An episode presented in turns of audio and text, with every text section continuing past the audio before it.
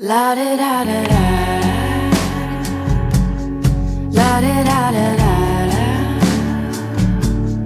La da da da da. La da da. I am tied by truth like an anchor. 一八五二年四月一日，广告商艺术杂志刊登了一篇文章，呼吁成立摄影协会，专门致力于促进摄影的艺术与科学。英国摄影界的重量级人物们开始忙碌起来，但人们觉得塔尔伯特的许可证壁垒不仅会阻碍学习发展，也会阻碍媒介本身的发展。特别是因为塔尔伯特相信。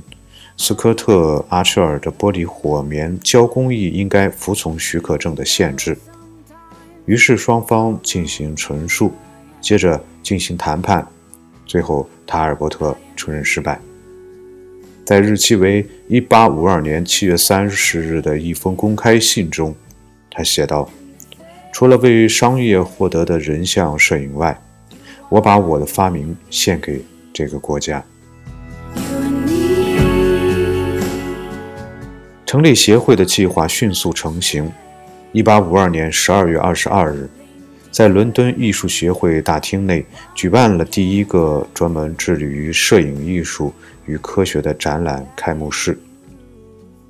这次摄影的最新样品这本书展览主要是由协会的三位发起者约瑟夫·埃德尔、菲利普·德拉莫特和罗杰·芬顿组织策划的。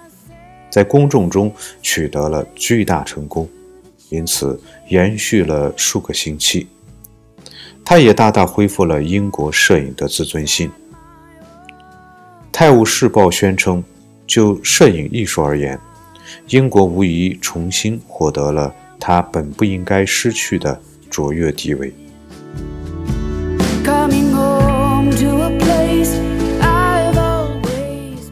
在那次开幕聚会上，罗杰·芬顿这位英国摄影界迅速崛起的新星，发表了题为《论摄影艺术的现状和未来前景》这样的论文。在发言中，他总结了促使学会成立的事件，指出了困扰协会成员的一个主要问题，即摄影是一门艺术吗？这个问题还远未得到解决。就像最新样品展览所暴露出的那样，这个活动向前迈出了一大步，展示了装在相框中的照片，从地板悬挂到天花板，就像皇家学会的年度沙龙一样。摄影是以它自身为目的的来展出的，但是就像弗朗西斯科·扎诺特指出的，并没有排除它成为科学和其他艺术大有用处的辅助这一可能性。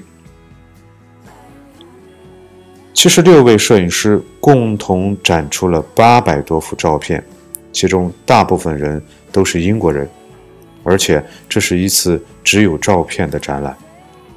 由于潜在的商业应用，或许也因为这个活动的目的是展示英国摄影，所以达盖尔银版照片没有参加展出。在英国的摄影展览中，完全由卡罗法这一最优美的早期公寓占主导，这是第一次，也是唯一一次。而且，英国摄影的精华也首次被展现出来。菲利普·德拉莫特、罗杰·芬顿、约翰·斯图尔特以及本杰明·布雷克尼特·特纳等人都展出了自己的作品。来自博览会的萨缪尔·克莱尔和罗伯特·宾尔也展出了作品，而且参展人当中还有两位女性业余摄影师，奥古斯塔·内维尔女士和她的妹妹伊索贝尔·内维尔女士。展览的亮点或许是威廉·亨利·福克斯·塔尔伯特的一组影像，至少被公认为英国摄影的源头。塔尔伯特展出了自己六幅最出色的照片，包括出自自然的画笔的双扇门和干草垛。另外，参加展览的还有一个人数很少但实力雄厚的法国代表团，曾参加过不久前的博览会。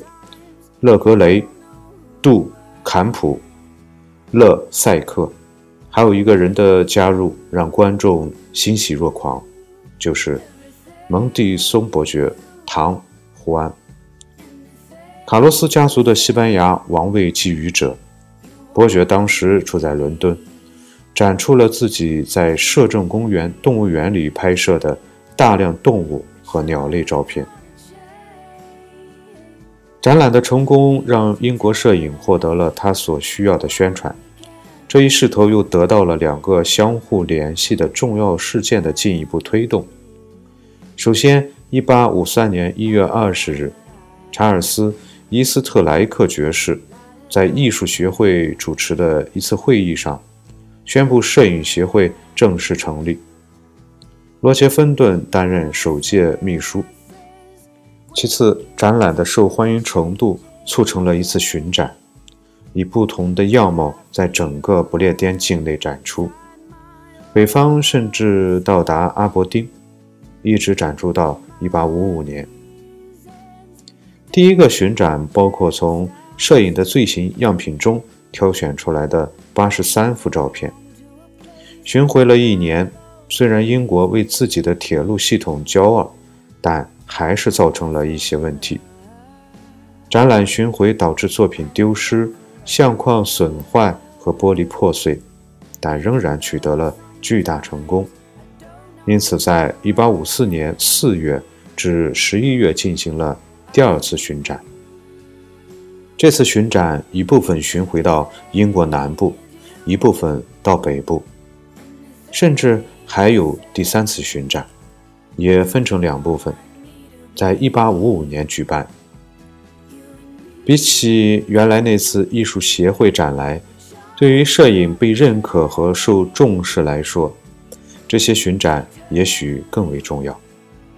就像罗杰·泰勒正确指出的。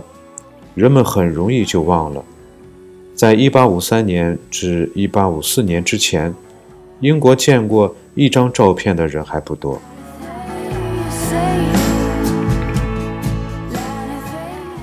和摄影协会以及艺术协会一样，19世纪50年代，在伦敦的摄影界还有第三个因素在发挥作用。博览会因时收入的绝大部分。都用于改善英国的艺术和科学教育。亨利·科尔是维多利亚女王夫婿阿尔伯特亲王的朋友，皇家调查员委员会成员，也是博览会幕后的主要推动者。在鼓励亲王在伦敦南肯辛顿地区创办全新的文化区方面，他起到了重要的作用。于是，海德公园南边的三十五公顷土地被买了下来，开发成各种教育和文化机构的中心。一八五二年，科尔被任命为贸易委员会的新部门——实用艺术部的主管，成为他那个时代独揽文化大权的人物。同年五月，在他的指导下，一家博物馆创办起来。一开始，博物馆被称作制造业博物馆，在马尔伯勒宫开幕。四个月后，又转到了萨默塞特宫。博物馆的名字指向了英国的制造业，反映出科尔对整个机构的展望。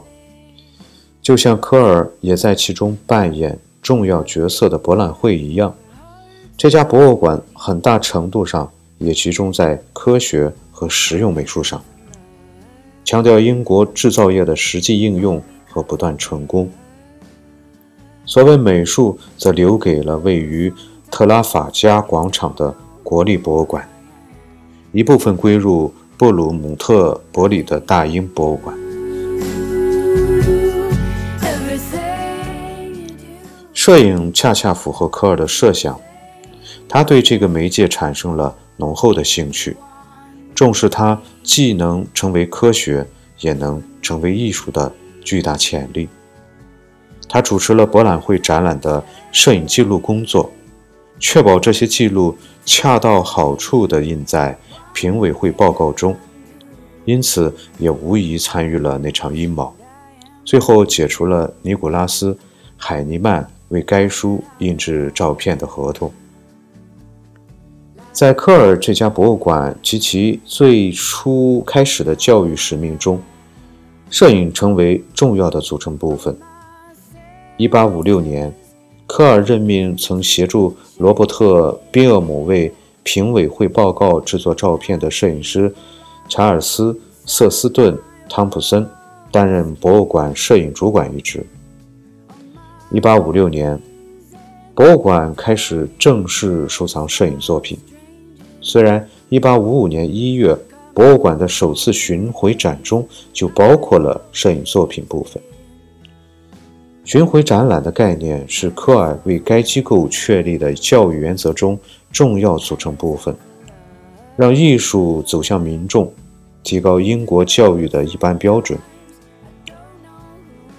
第一次展览巡回到伯明翰，由四百三十件物品和样品组成，另外有一百五十幅装框的版画、素描和照片。一八五六年一月，科尔和汤普森一道参观了伦敦摄影协会举办的第三次展览——照片与达盖尔银版照片展。这次展览在贝尔梅尔街水彩画画家协会的画廊里举办。展览中包括汤普森本人的大量摄影作品，但他们的到访值得注意，因为。科尔为博物馆的收藏购买了第一批艺术摄影作品，就是那些为自身目的或为绘画风格分庭抗争而创作的摄影作品。对科尔来说，1856年是非常重要的一年。正是在这一年，这家新生的博物馆被授予了土地和建筑物，至今博物馆仍坐落在该处。现在已经更名为维多利亚与阿尔伯特博物馆。一八五七年六月二十二日，这家机构以南肯辛顿博物馆的名称对外开放。维多利亚女王在阿尔伯特亲王陪同下，为新机构举办了开幕典礼。在他的众多吸引力当中，有一个新生事物——茶点室。虽然现在看这已经成为常态，但在当时，这是第一家博物馆中的餐厅。任命了摄影主管，并开始了摄影收藏。科尔接下来就需要组织摄影展。南肯辛顿博物馆在一八五八年举办了一次展览，同时主办摄影协会和法国摄影协会的年度展。以展现英法两国在摄影上的友好关系。作品悬挂在著名的茶点室，维多利亚女王本人也参加了私人预展。汤普森在现场拍摄了展览的照片，刻画了当时的茶点室和以典型的19世纪艺术沙龙风格来展示的750件作品。